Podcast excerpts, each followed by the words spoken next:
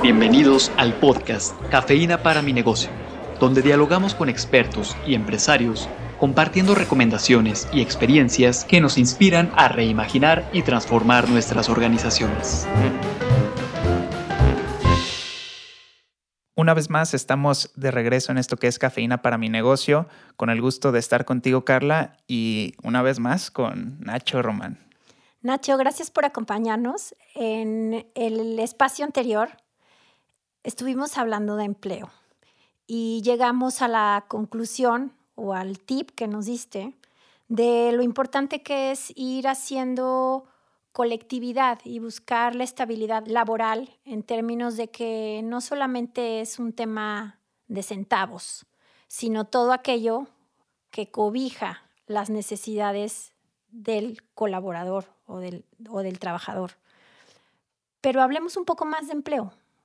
¿Qué, implica estar empleado? ¿Qué es este tema del empleo remunerado, el que no está remunerado? ¿Qué es esta parte de el subempleo? ¿Qué tiene que ver con el autoempleo? Hay más cosas que están ahí y que al final de cuentas también juegan en las micro y pequeñas empresas. Sí, son un montononal de, de conceptos ahí ligados. Mira, cuando la Organización Internacional del Trabajo habla de empleo, habla del conjunto de gente que genera Producto Interno Bruto, es decir, uh. los bienes y servicios que se contabilizan en la economía. Espérate, ahí no está el informal. No, claro que sí. Aunque va directo. Ah, digo, el señor que hace mazapanes le genera una enorme ganancia a los que están vendiendo mazapanes en las esquinas. Pues claro, y el que limpia el este, parabrisas.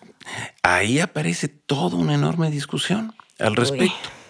En la lógica no de la OIT, sino de la OCDE, de la Organización para la Cooperación y el Desarrollo Económico, en realidad es otro, es otro concepto. Se entiende que solo tiene empleo el empleado. Mm. En la OIT, empleo, yo tengo empleo siempre que yo esté generando Producto Interno Bruto. Digamos, la señora que vende tacos en la puerta de su casa tiene un empleo. En la lógica de la OCDE, no en la lógica de la OCDE es la utilización de la persona, no de su capacidad de trabajar. la cosa es que en México se utiliza el criterio de OCDE y para hablar del criterio de OIT utilizan otra palabra, que es ocupación. Por eso en México se utiliza la encuesta nacional de ocupación y empleo.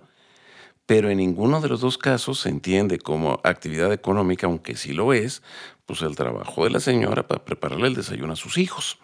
En otras palabras, es trabajo? Evidentemente es trabajo. Es decir, y evidentemente está generando riqueza económica. Pero si todo lo queremos medir como mercado, como oferta y demanda, mediada por un precio, ahí no hay un precio. Entonces, por eso no se considera económico, porque en una lógica de economía de mercado no razonamos más que en términos de asignación de precios. Y eso es terriblemente sexista. Esa es una forma justamente de desvalorizar el trabajo de él, quien lo hace de manera gratuita. Y eso es gran parte del trabajo de reproducción social que efectúan sobre todo las mujeres. Otra bronca es el desempleo, por ejemplo, que en México lo que se mide es desocupación, no desempleo. El, para ser desempleado se necesita ser buscador activo de empleo. Si a mí me corren y no me pongo a buscar trabajo, no soy desocupado.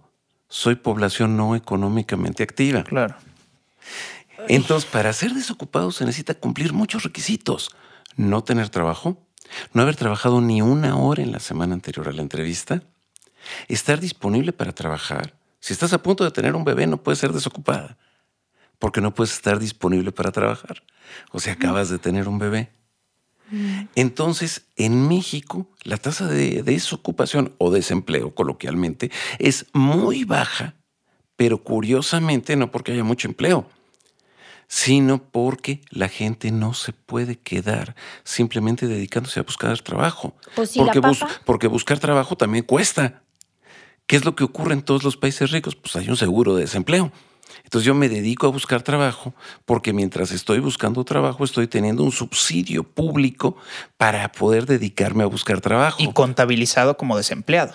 Sí, y, en, y por eso en España puede haber tasas de desempleo del 20-25% y en México es del 3%.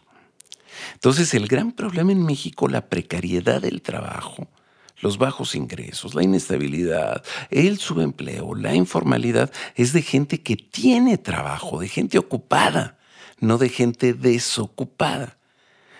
Y eso nos lleva a otra bronca, la informalidad. Bueno, pues ¿qué es la informalidad? No son solo comerciantes ambulantes, es toda la gente que está trabajando, para empezar, en unidades económicas que no tienen una contabilidad propia. Entonces, desde la lógica de los hogares.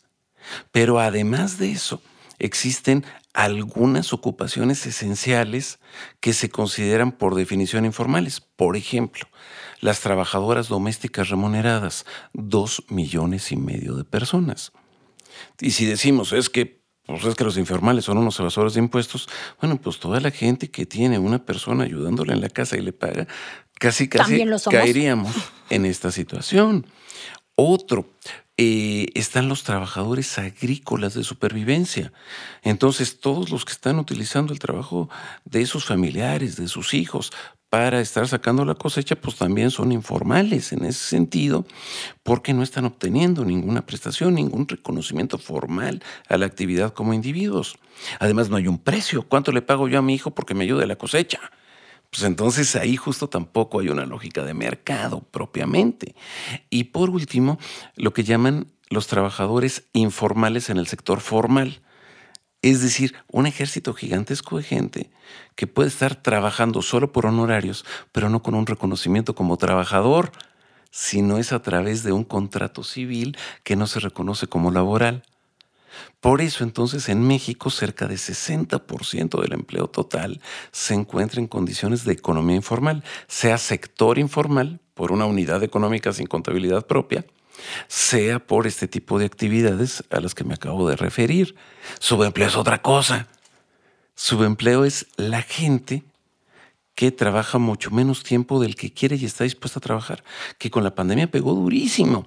Es decir, vas a trabajar solamente en las mañanas y ya no mañana y tarde. O vas a trabajar una semana sí y otra no. O vas a trabajar solamente en función de la materia prima que te mande. O vas a trabajar.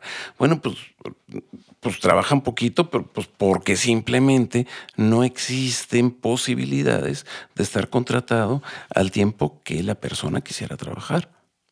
Pues son 50 mil broncas distintas de empleo que no las podemos reducir simplemente a la dicotomía empleo-desempleo. Claro.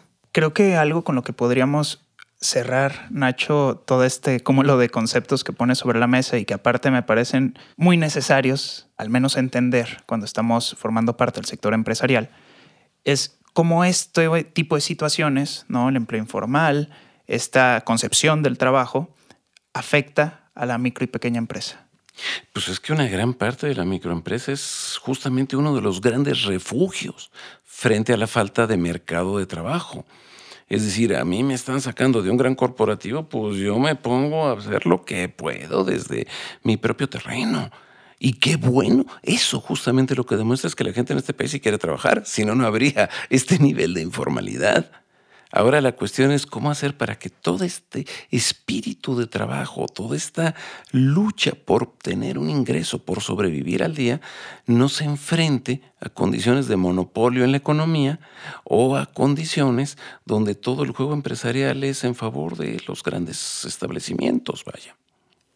Nacho, pues muchísimas gracias por habernos acompañado. Ha sido un gusto escucharte. Un abrazo muy fuerte de nuevo, Carlita. A todos ustedes. Hasta luego. La cafeína comienza a hacer efecto. Compártanos sus impresiones en la sección de podcast de nuestro sitio web universidadempresa.iteso.mx.